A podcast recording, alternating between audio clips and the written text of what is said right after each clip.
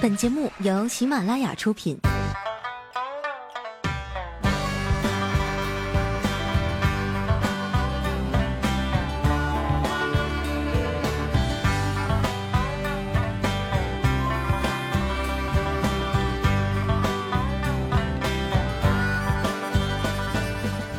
嗨，现场的朋友们，大家好！这里是由法国米其林轮胎赞助播出的《非常六加七》，我是你们的好朋友哈利波特的佳期，谢谢。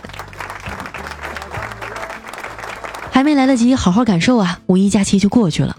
回到公司啊，大家都有点无精打采的。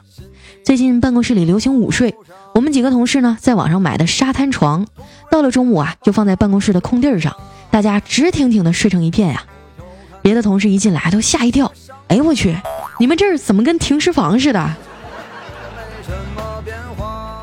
我建议啊，把五一小长假的“长”字去掉，三天也敢叫长假，丢不丢人呢？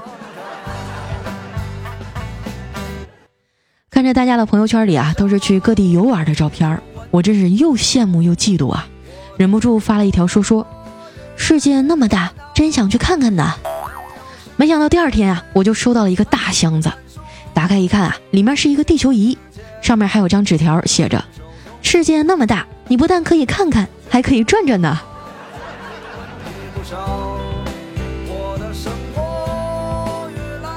这几天啊，我哪儿也没去，就躺在家里看电视、玩手机，偶尔下楼溜达溜达。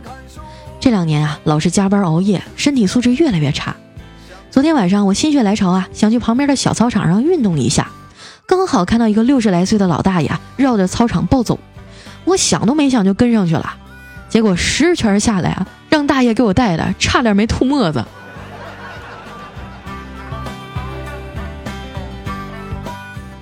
一身臭汗回到家呀，刚好开晚饭了，家里做的排骨炖豆角。饭桌上啊，我妈一个劲儿往我碗里夹肉。我说妈，我最近减肥呢，不能吃这么多肉。我妈说你快吃吧啊，你不吃我怎么拿骨头喂咱家狗啊？我含着热泪啊，夹起排骨开始啃，结果没啃几口啊，我妈又急了。哎哎，你啃这么干净，咱家狗吃什么呀？我这心里闷得慌啊！吃完饭想出去散散心，在公交车上，前面一帅哥掉了十块钱，被他身后的一个妹子捡到了，然后啊，他俩居然聊上了，还互相加了微信，真是撩妹新技能啊！我环顾了一下四周啊，偷偷的往我身后扔了五十块钱，美滋滋的站那儿等半天呀，怎么没人叫我呢？后来我一回头，尼玛，钱丢了！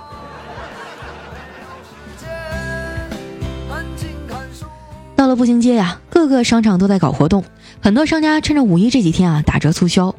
我进了一家服装店啊，看到经理在那小声的教训一个新来的售货员：“我让你把那件一千块钱的西服改成打四折，你怎么能这么改呢？”那售货员啊委屈的说：“你打四折不就是把标价一千改成四百吗？”经理气愤的说：“我是让你把原价改成两千五。”真的是应了那句老话呀，从北京到南京，买家没有卖家精。溜达了一圈啊，心情好多了。我哼着小曲儿坐地铁回家，快下车的时候呢，我觉得身后有个人老往我身上蹭。我一回头啊，发现是个小偷在掏我的背包。我一把拽过包，狠狠地瞪了他一眼，就下车了。下车没多久啊，我就发现那小偷一直在后面跟着我。他该不会是想要打击报复吧？吓得我赶紧加快脚步啊，往人多的地方走。过了一会儿呢，一回头发现他还在跟着我。仗着周围人多啊，我鼓足勇气停下来问他：“我也没报警啊，你干嘛还跟着我？”啊？”那小偷估计是个新手啊，吭哧了半天，说了一句：“不好意思啊，大姐，我我镊子掉你包里了。”有人说啊，佳期你怎么不报警呢？这是对犯罪分子的纵容。在这儿啊，我必须要念叨一句：女孩们啊，尤其是一个人的时候，遇到这种特殊情况呢，千万不要硬碰硬，因为你也不清楚啊，他是一个人啊，还是犯罪团伙，实力相差悬殊的时候啊，不要盲目的见义勇为，也别在包里啊装什么小刀啊、匕首啊，真撕吧起来，这武器指不定给谁准备的呢。尽量花最少的代价安全脱身啊，你可以记住他的脸，然后报警啊。所以说啊，长得丑只能好好学习，连坏人都当不了。因为罪犯特征实在是太明显了。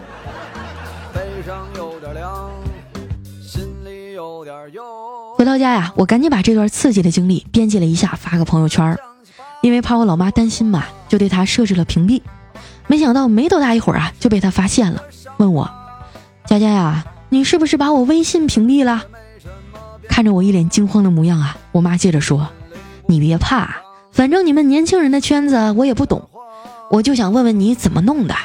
我想把你爸屏蔽了。”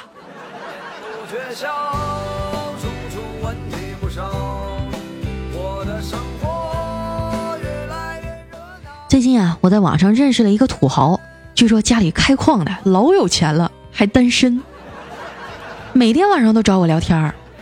前几天啊，他跟我说，咱俩玩个发红包的游戏吧，就是轮流给对方发红包，后发的必须发两倍回来。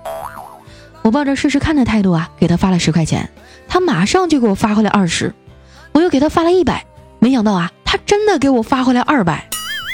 给我兴奋的呀，连夜找朋友凑了一万块钱发给他，结果就联系不上了。给我上火上的呀，嘴里全是泡。今天早上上班挤公交车啊，人特别多，一不小心呢就把嘴里的泡给咬破了，满嘴都是血呀。人那么多，我也不敢吐啊。这时候啊，一哥们儿突然挤了我一下，我没忍住啊，噗一声全吐出来了，给那哥们儿吓得脸都绿了，大喊一声。大家都别挤了，有人都被挤吐血了。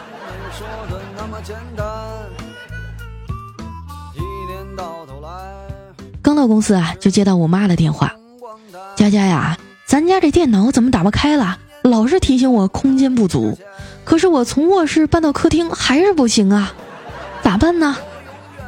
我说：“要不你搬到广场上试试吧。”，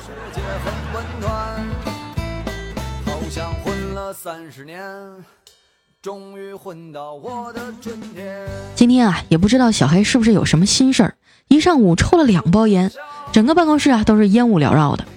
我忍不住了，说：“嘿呀，你别抽了，你看看咱这屋里全是烟。”小黑说：“我也不想抽了，可是不抽烟，烟厂就会倒闭，工人就会失业，家庭就会破裂，社会会动荡，经济会破产。”全球经济危机导致世界大战，生灵涂炭，民不聊生啊！想想都可怕。让我再抽一根，我难受没关系，拯救地球要紧呐！看着他那理直气壮的样儿啊，我叹了口气说：“小黑呀，你把烟戒了吧，没好处。我邻居王大爷抽了二十几年，结果前几天啊，扔下一家老小死了。”小黑一愣啊，把手里的烟掐了，问我。老王得的什么病走的呀？我说，哎，好好一个人，那天走在路上，突然就被汽车给撞死了。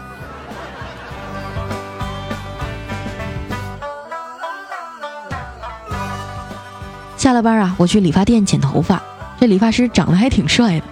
剪之前啊，突然问我：“美女，你有男朋友吗？”我一愣啊，羞涩的说：“嗯，还没有。”他舒了一口气啊，拿起剪刀说。那我就随便剪了啊！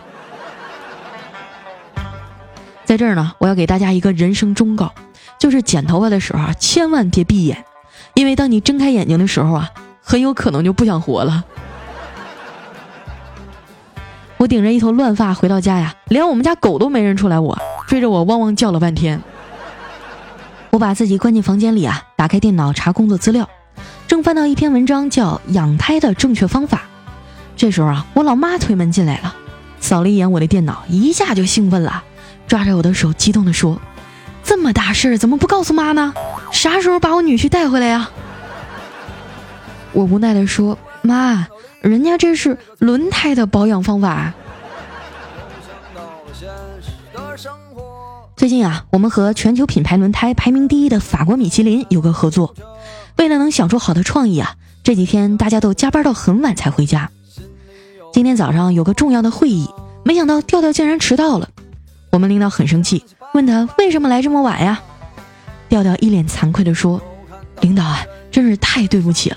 今天早上我七点多就出门了，结果走到一半车爆胎了。”领导一听啊，更来气了，咣就给了他一脚。你蒙谁呢？你不是刚换完米其林轮胎吗？所以啊。有时候太省心了，也不见得是好事儿。比如说，你换了米其林轮胎以后，你就少了一个迟到的理由。现在啊，很多人都有私家车，轮胎呢作为汽车上唯一接触地面的安全配置，品牌和种类啊也有很多。有的轮胎啊非常耐磨，但是噪音大的震耳欲聋；有的轮胎呢行驶里程很长，可是关键时刻呀抓地就差那么点劲儿了，真的是让车主们难以取舍呀。前几天啊搭彩彩的顺风车就是一路惊险呀。那天早上下大雨，眼瞅要迟到了，我俩都有点着急。经过积水路段的时候啊，轮胎滑了一下。差点没撞上前面那小电驴，给我俩吓坏了，踩了刹车还滑出去两三米，崩了路边那哥们儿一身泥呀。彩彩觉得挺不好意思啊，倒车回去想说声对不起，没想到啊又溅了人家一身。眼瞅那哥们要发火了，彩彩赶紧踩油门开溜，结果啊又崩了他一身。当时那大哥就崩溃了，追着我们跑了二百来米才停啊。所以说啊，选轮胎可得严肃认真的好好对待。如果你想鱼与熊掌兼得，不如去看看具备全能表现的米其林轮胎。米其林全能战队啊，有八个可爱的队员，他们个个身手不凡。比如有个叫肩甲蜥的，皮肤很强壮，可以捍卫出行的安全；有个叫舒适云的，超级温柔，能带给你啊更加舒适的感受。还有省油宝啊，有效降低轮胎的滚动阻力，更加节能省油。八位队员组合在一起啊，让米其林轮胎的综合表现棒棒的。古人云啊，春雨贵如油，可见连古人都知道油贵。所以啊，驾车出游不省油，那都不好意思出门。马上就要到夏天了，世界那么大，想不想开车去看看呢？千山万水，有米其林一个就够了。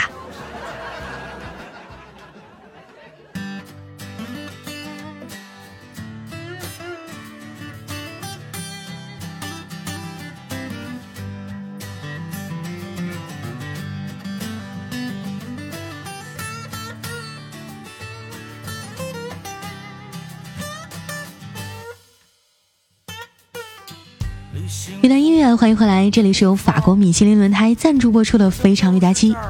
我觉得啊，涉及到自己和家人安全的事儿呢，一定要选择大品牌。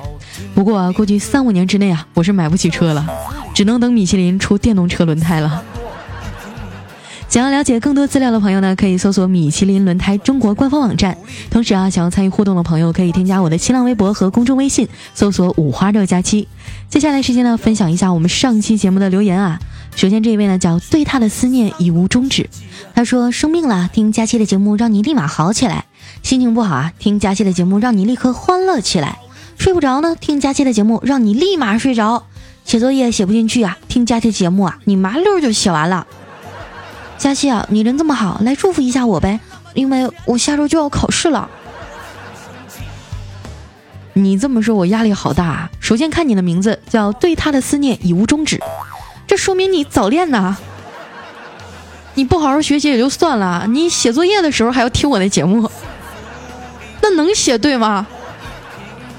我告诉你啊，少壮不努力，长大当编辑。你看看小黑那衰样，你还是好好学习吧。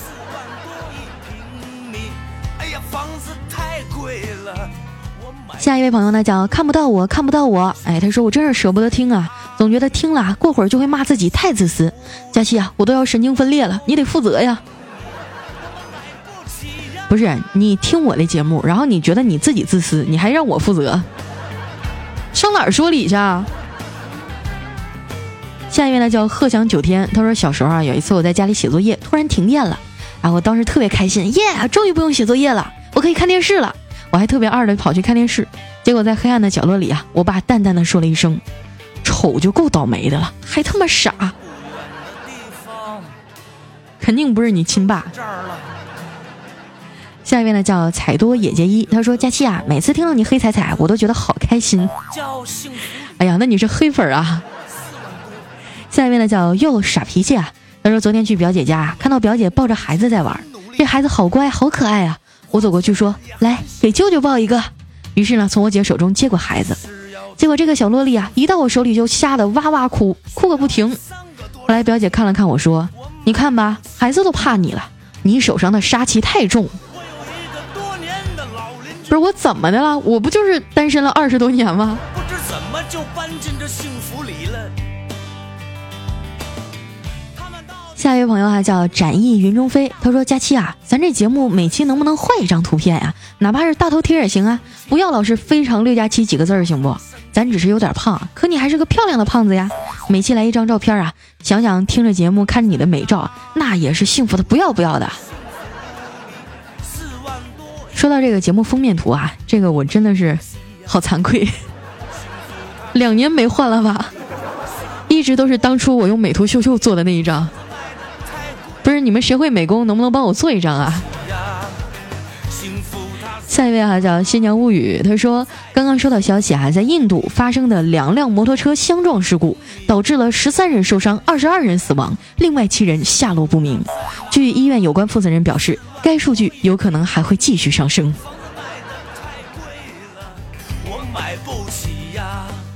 下一位朋友呢叫陈晨晨，他说每次佳期说广告的时候啊，我还以为他在讲笑话呢。听完以后啊，我都没反应过来，笑点在哪儿啊？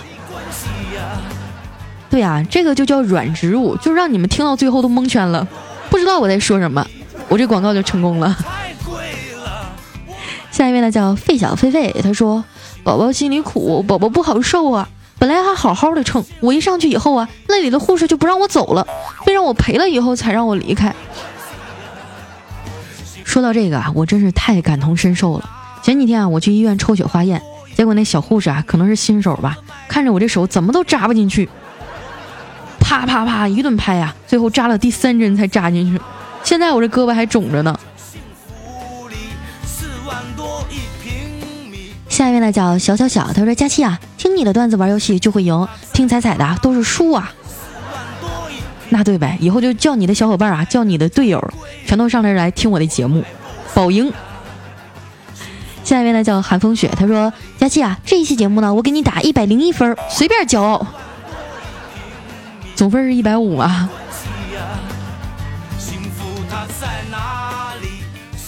看一下我们的下一位啊，叫小太子奶特波利哈，他说六岁的侄女啊，偷偷从衣柜里翻出了小洋裙儿，不穿厚外套呢，就准备去幼儿园。还没出门啊，就被他妈发现了，被臭骂了一顿。侄女不开心了，钻进衣柜里不出来。我过去敲敲门啊，问他咋了？被妈妈批评不高兴啦？他说：“你不要理我，我在蹲监狱。”我问他为啥要蹲监狱啊？侄女说：“因为我的美丽是一种罪。”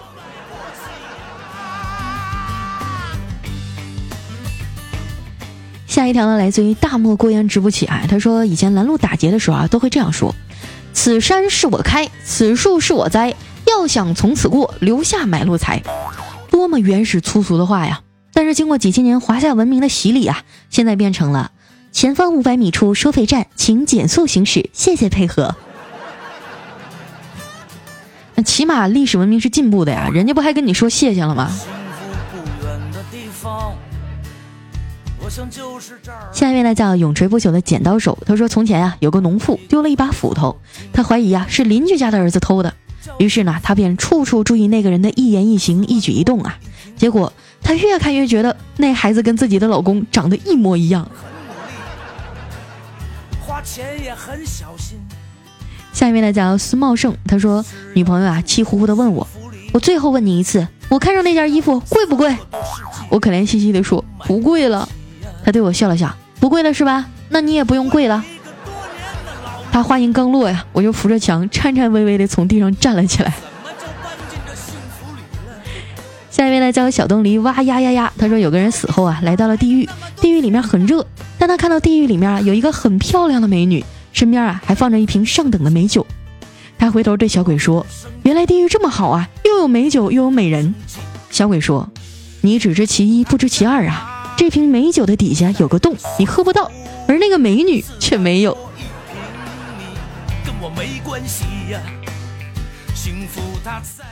下一位小伙伴呢，叫北极星没有冬天。他说在饭馆里哈，坐着一男一女，男的帮女的多叫了一份饭菜，然后问：“你今天饭量怎么那么大呀？”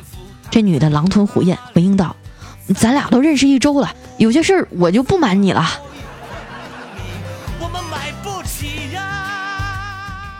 下一位呢叫梦河旅人，他说我去理发的时候啊，看到这理发师手臂上好几条伤疤，问他怎么弄的，他说年轻不懂事啊，混社会，后来觉得没前途，就去学剪头了呗。有一回啊，有一个人说我给他剪的不好看，我就和他吵了起来，没想到他叫人砍我，我拿手挡了几下，不过还好。后来呀，我叫道上的兄弟全给他们送进医院了。啊，对了，你看这发型满意不？嗯，满意，十分满意。叫幸福里下一位小伙伴叫青阳七四，他说：“我去，我去，我去，无心插柳柳成荫啊！佳期，你居然读我的留言了，哈！我已经把我的朋友从马来西亚拉进来了，支持我们的哈利波特大假期。无心插柳柳成荫，你告诉我柳是谁？”来看一下我们的下一条啊，叫木易，他说：“佳期，谢谢你给我们带来不一样的欢乐，祝佳期越来越美丽。我在非洲马里给你推广宣传，祝你的节目越来越红。”问题是那帮非洲人能听懂吗？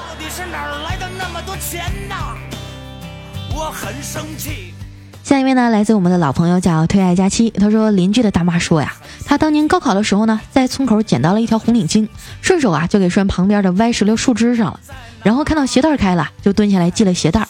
后来大学毕业了，分配进了银行，又在城里找了婆家。再后来呢，有人说啊，看见他跪拜了那个树，才考上大学的。于是很多人都去在树上挂红布条啊。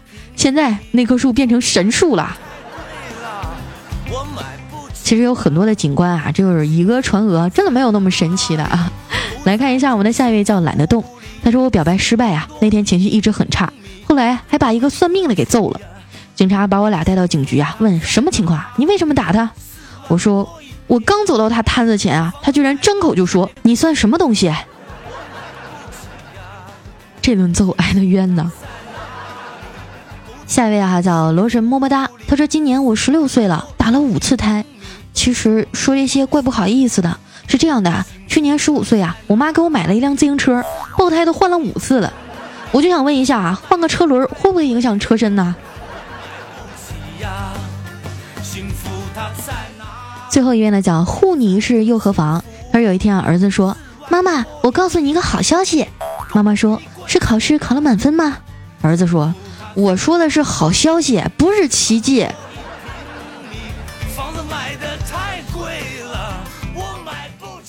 好了，今天留言就先到这儿了。这里是由法国米其林轮胎赞助播出的《非常六加七》，喜欢我的朋友呢，可以关注我的新浪微博，搜索“五花肉加七”，或者啊，在公众微信上呢，搜索“主播加七”四个字的字母全拼，来和我留言互动。那今天节目就先到这儿了，我们下期再见，拜拜。